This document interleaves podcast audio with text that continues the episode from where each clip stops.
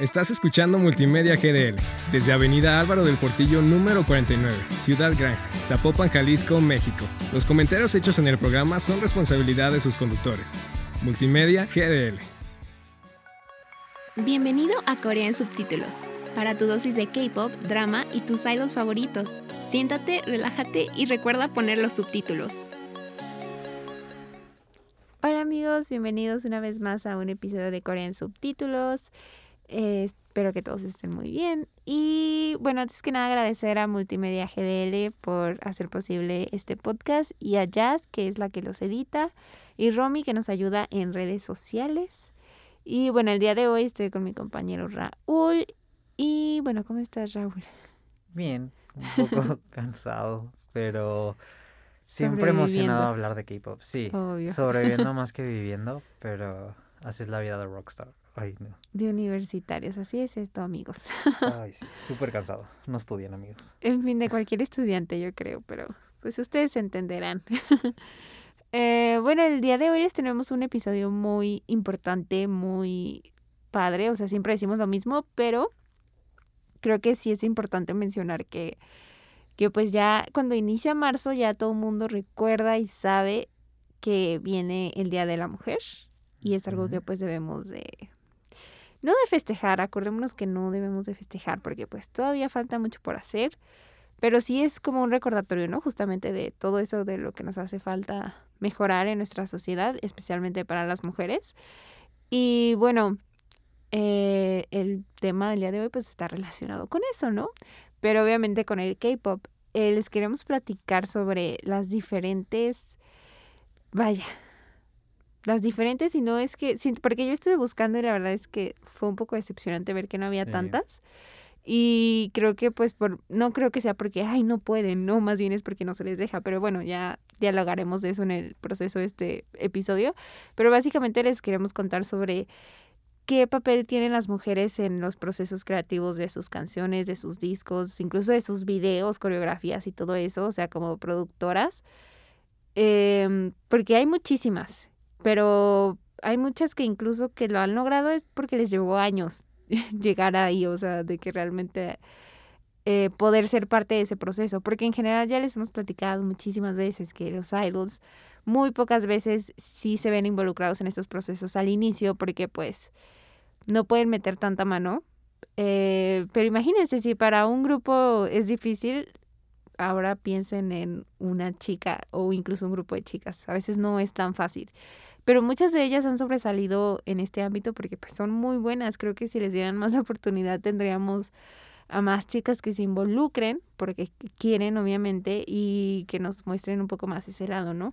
Yo creo que la más importante y la que nos viene mucho a la mente que realmente ha sido como un parteaguas en el K-pop en muchísimos ámbitos, pues es Boa de SM, o sea, porque ella básicamente pues fue casi casi que la primera solista femenina, ¿no? En K-pop pues, o sea, hablando en el género como tal, y que rompió muchísimos récords y que realmente sentó las bases hasta para casi casi los grupos, por lo menos en ese.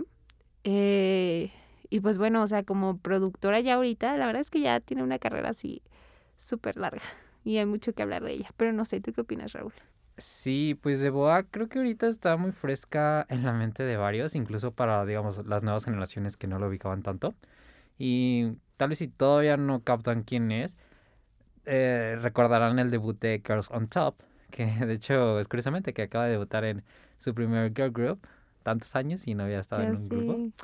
Em, y bueno, básicamente Girls on Top es este grupo que acaba de debutar hace poco relativamente y es un proyecto de SM como para hacer contrapeso a Super M, que básicamente es lo que hicieron es que crearon un grupo con Super de varios chicos de, que juntaban de distintos... De, ajá, de sus propios grupos. Ajá, de sus propios grupos y los juntaron en uno. Entonces era como un Avengers edición K-pop, ¿no? Ándale. Y, y ahora hicieron de que lo mismo, pero con grupo de chicas.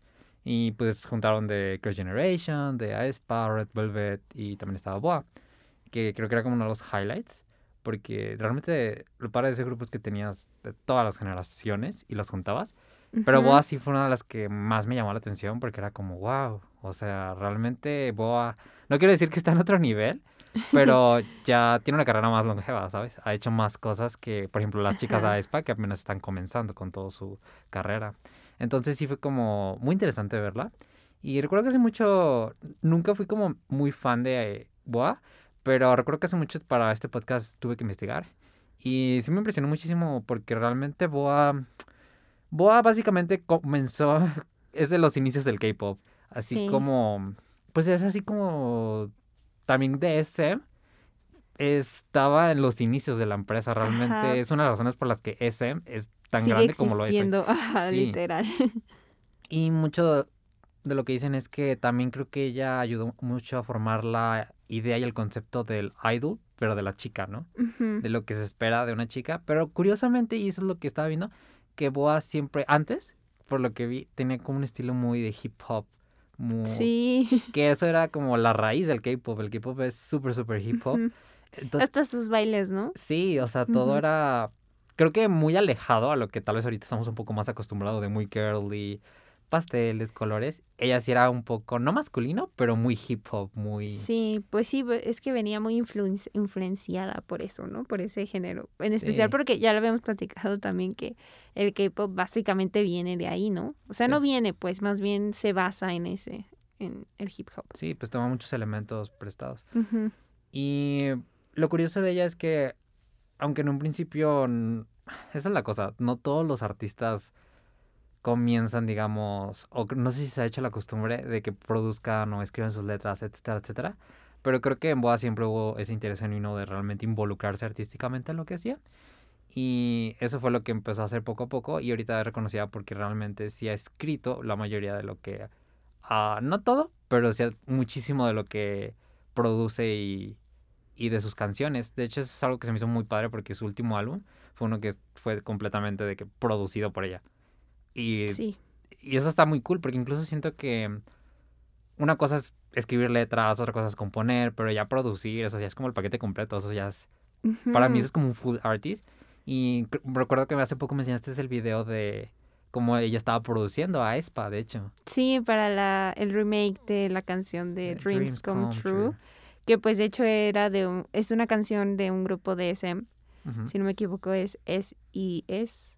Sí. el grupo y pues básicamente a Spa le hicieron como este remake y estuvo bajo las manos creativas, la dirección creativa de, de Boa justamente y, y sí, la verdad es que es muy impresionante ver cómo hasta dónde ha llegado, yo creo que claramente ahorita ya nadie le dice a Boa qué hacer, o sea, No. ella es la que decide y, y se nota, la verdad, se nota que sí, ella es como la que tiene full control de todo lo que hace y de cómo quiere que sea vista su música. Algo que también quiero traer mucho como al tema y que me llama mucho la atención de ella y en general de cualquier cualquier girl group es el tema de o sea, sí, ya sé que siempre cito a Taylor Swift en este podcast, pero creo que no me, o sea, no me había dado cuenta tanto hasta que ella lo mencionaba de que las mujeres se tienen que reinventar en la industria todo el tiempo, Sí. todo, todo el tiempo. Sobre todo en K-pop. Sí, muchísimo. Y ahí creo que se refleja un poco más, ¿no? O sea, ya en general, o sea, hablando por ejemplo de Boa, yo creo que te puedes dar un vistazo en toda su discografía y no hay nada, no igual, sino que obviamente tiene periodos, como lo que mencionabas, de que muy hip hop y así, pero Sí. ya ha intentado todo, o sea, ya se ha reinventado muchísimas veces. Ha hecho muchísimos conceptos y creo que no aplican solamente para ellas, en general todos los girl groups. Por ejemplo, creo que incluso puedo mencionar a Twice, Ujú. que actualmente es uno de los más famosos, que también se ha reinventado muchísimas veces, o sea, y me llama mucho la atención eso, porque creo que ya han intentado todo. Y por ejemplo, otro grupo importante como Girls' Generation, y se diga, o sea, también ya han pasado por todos los conceptos que te puedas imaginar. Y me llama mucho la atención que en el K-pop también funcione de esa manera, ¿sabes? Y que incluso así, que te dan conceptos como muy diferentes cada vez, a veces incluso molesta esos cambios en los girl groups. Creo que, bueno, no sé si te refieres, por no ejemplo... co- como fans, pues, no tanto como, o sea, la empresa, sino que a veces los fans también ya no están, lo que decía también Taylor, ¿no? De que, o sea, cambia de una manera que no nos asuste, pero que tampoco sea tan aburrida Sí. y no nos saques de onda, o sea, pero eh, cosas así, o sea, a veces es muy complicado, pienso. Sí, pero eso que mencionas sobre cómo las chicas tienen que cambiar muchísimo. Por ejemplo, bueno, creo que ya mencionado mucho este ejemplo, pero de que el estándar a veces en las chicas, en, en general en la industria, no solo en el K-pop, es muy alto en cuestiones incluso como de vestuario, ropa. Hasta de look, ¿no? O sea, Sí, de ajá. físicamente, casi, casi hablando. Cuando, bueno, creo que en el K-pop no aplica tanto porque siento que ya se- hay muchísimos estándares altos también en los grupos de chicos.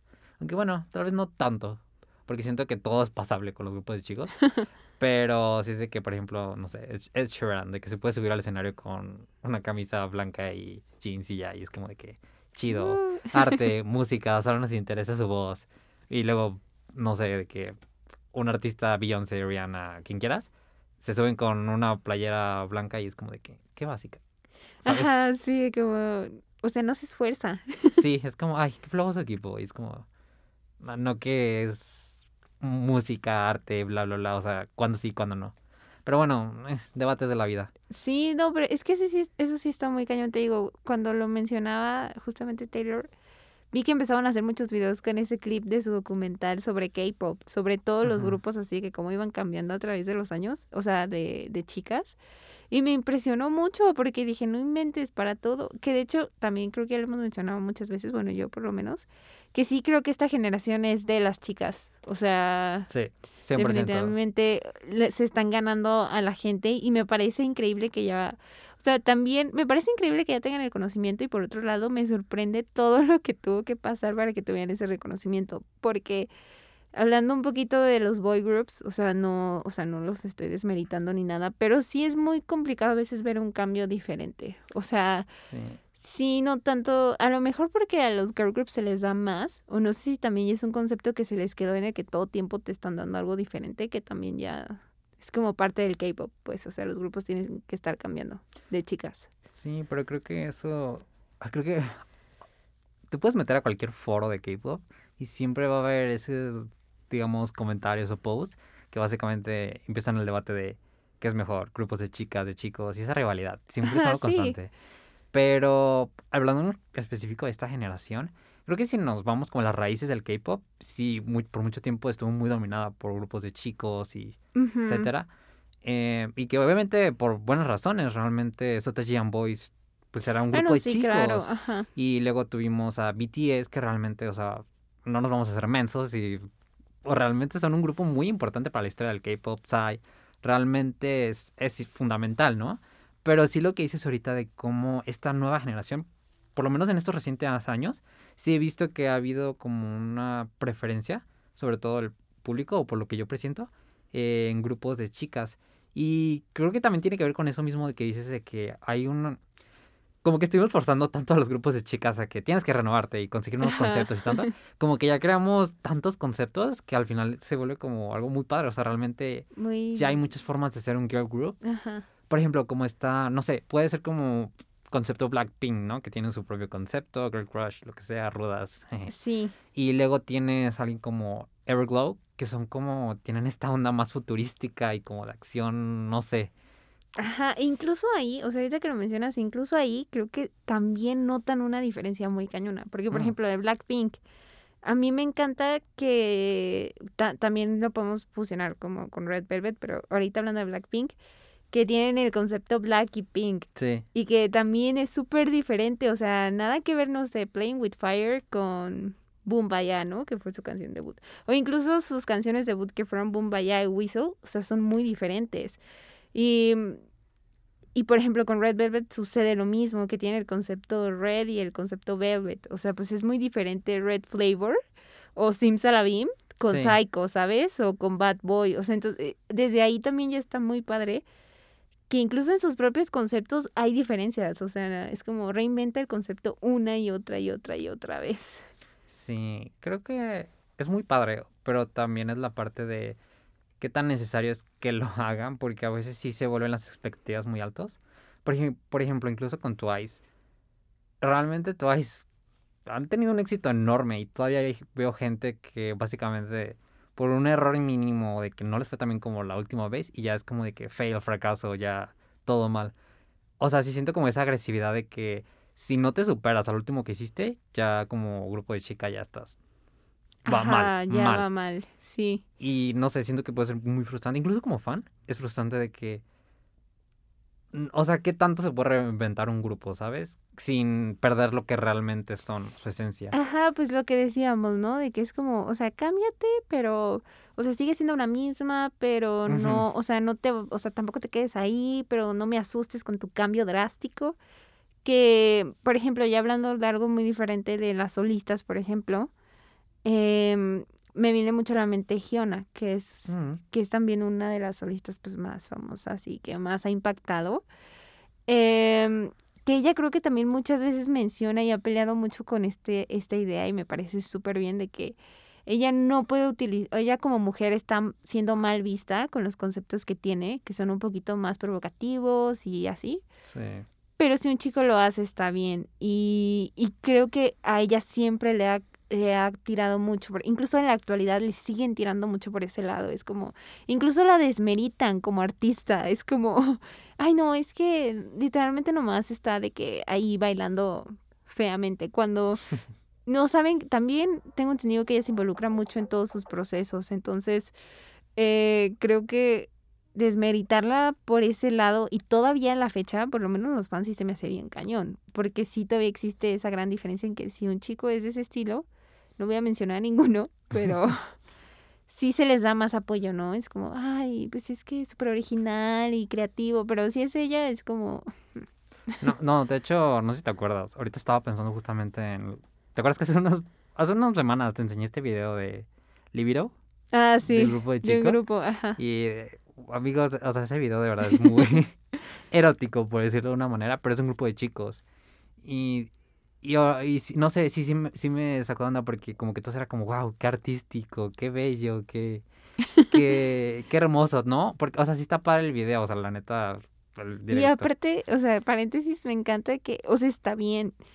A veces, o sea, el arte, pues, o sea, la música tal vez no siempre tiene como un significado más profundo, pero me encanta que a todos siempre le quieren encontrar como acá. O sea, Ah, te quieren, en lugar de como voltearlo, o sea, como de, ay, es que sí, se ve muy gráficamente eso, pero en realidad te están hablando, no sé, del corazón y cosas así, ¿no? O sea, y suelen también justificar mucho, ajá, a los chicos, que, o sea, de nuevo, está bien, pues, pero, Sí, pero ¿por qué no hacemos eso con las chicas? O sea, y también es como, no sé, o sea, ahorita me puse a pensar eso, que con estos es como que elegante, lo hacen de una manera muy hermosa y muy bonita, porque el video como que da esa intención, ¿no? sí, Pero con Hyuna es como de que, ay no, se ve muy promiscuo o lo que quieras. Y es como de que no, pues, tienes esta chica que incluso cuando debutó en su grupo fue como el concepto que le quisieron arrojar a ella. Y ella, digamos, en vez de avergonzarse o haberlo tomado de mal, creo que, digamos, se apropió de ese concepto. Y realmente se dio cuenta de que es que, ¿por qué yo no, por qué no tengo los mismos estándares que los chicos? O sea, ¿por qué me están atacando? Cuando otros realmente sí se los perdonan y cosas así. Y realmente tiene la canción esta de Bebé, que es la que me gusta mucho porque ya cuando hablas sobre cómo, digamos, tiene todos estos conceptos que hacen a Hyun así, pero también, bueno, hay como teorías y que tiene sentido porque la canción Ah, habla sí, Sí, sí, creo que sé por dónde vas. sobre cómo la, básicamente la sexualizaron desde que era muy joven, desde que ella tenía como 15 años y poco a poco la iban sexualizando y, y si te das cuenta por la canción es como de que, Ajá, de que habla, que justamente habla de las edades, ¿no? Sí. Como a los 23 pasa, eh, o sea, me pasa a mí esto, bueno, no a ella, pues, pero sí describe como esa etapa de las edades, ¿no? Que sí también dio mucho que pensar, mucho de qué hablar. Em, pero sí, o sea, es muy impresionante como con ellas se, o sea, se empeñan más, pues, en desmeritarla muy cañonamente. Y me acuerdo mucho de una presentación, no sé si tú la viste, mm, eh, o llegaste a oír, de donde estaba en un concierto y se quitó la playera. ajá. Y para la gente era como, ah, ¿pero qué hizo eso? Y ella ahí en ese momento dijo, o sea, si los chicos pueden, yo también puedo.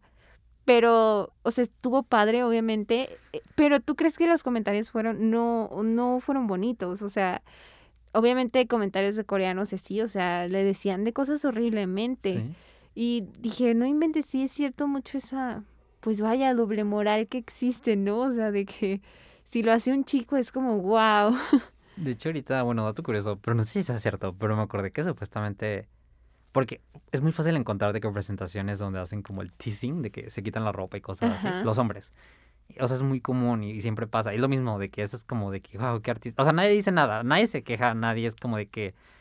Y de cierta manera está, o sea, es que no está mal, pero está más normalizado, ajá, en ellos. Es porque sí, para ellos es como, está bien, porque con chicas cuando, sabes, muestran un lado más sexy es como mal y solamente están corrompiendo y es como de que no, o sea, no tienen talento. O sea, se me hace muy, pues sí, es hipócrita, la verdad.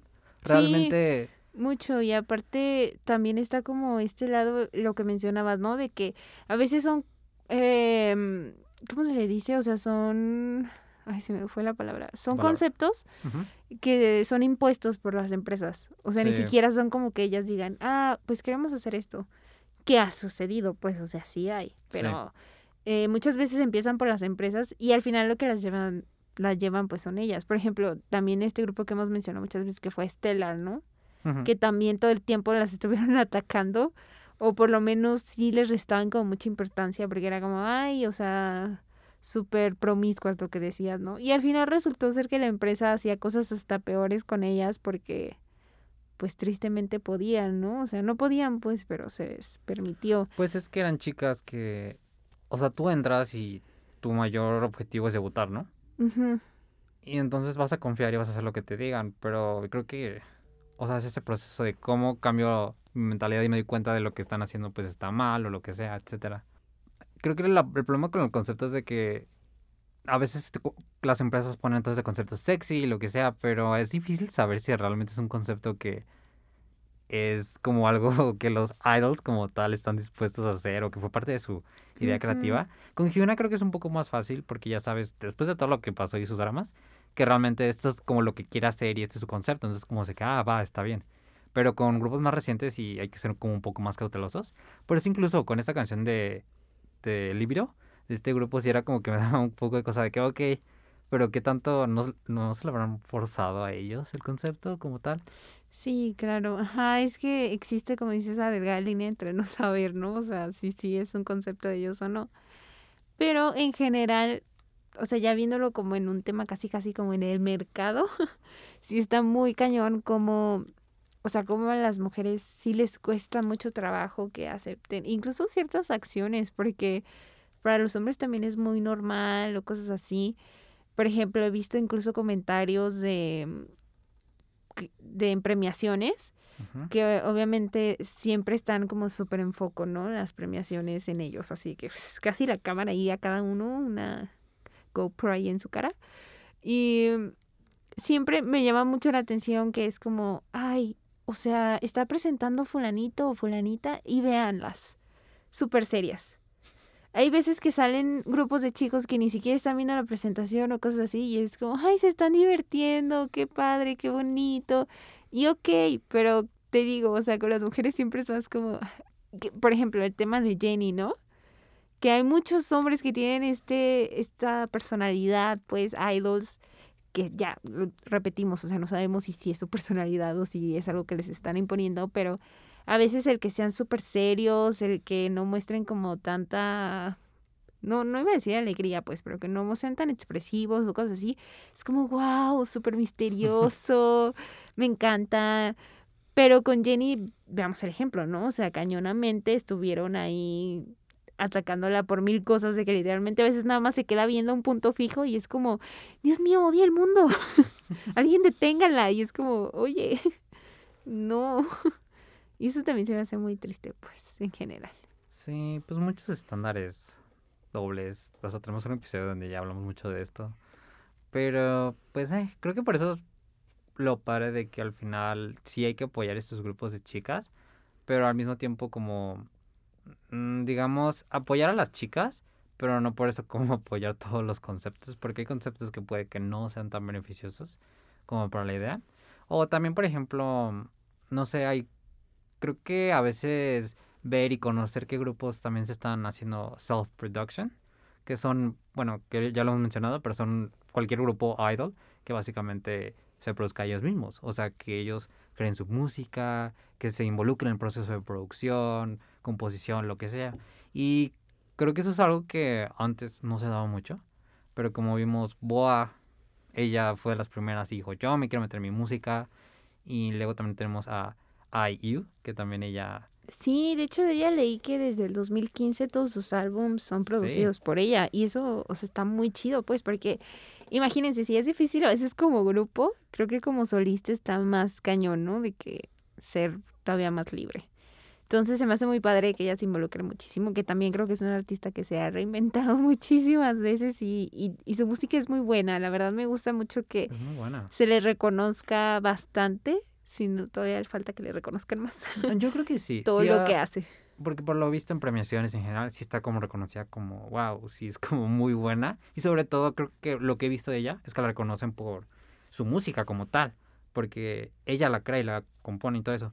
Y eso es lo que se me hace padrísimo porque, padrísimo porque incluso puede que sea mala lo que sea, pero es tu música, ¿no? O sea, sabes que, Sí, es lo que tiene más quieres, corazón. Ajá, tú es lo que tú quieres Ajá. darle a tu público.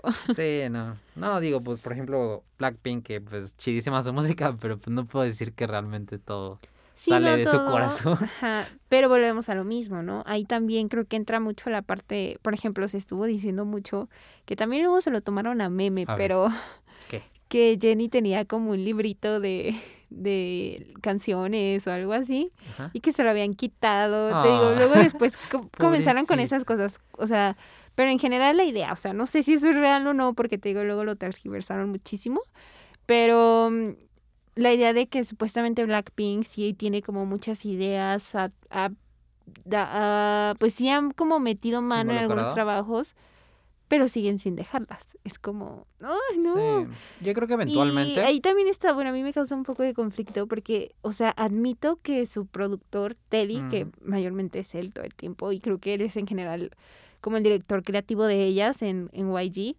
es muy bueno, o sea, yo lo admiro mucho, pero sí es también esta parte de, ¿por qué no las dejan a ellas, sabes? Que creo que YG también se caracteriza mucho por sí limitar mucho a las mujeres. Y también lo hablo como con 21, que pues fue una historia muy trágica, pero por ejemplo, si él sí. y todas ellas, o sea, se involucraban muchísimo y al final era como, ah, sí, lo que digas, vamos a hacer esto.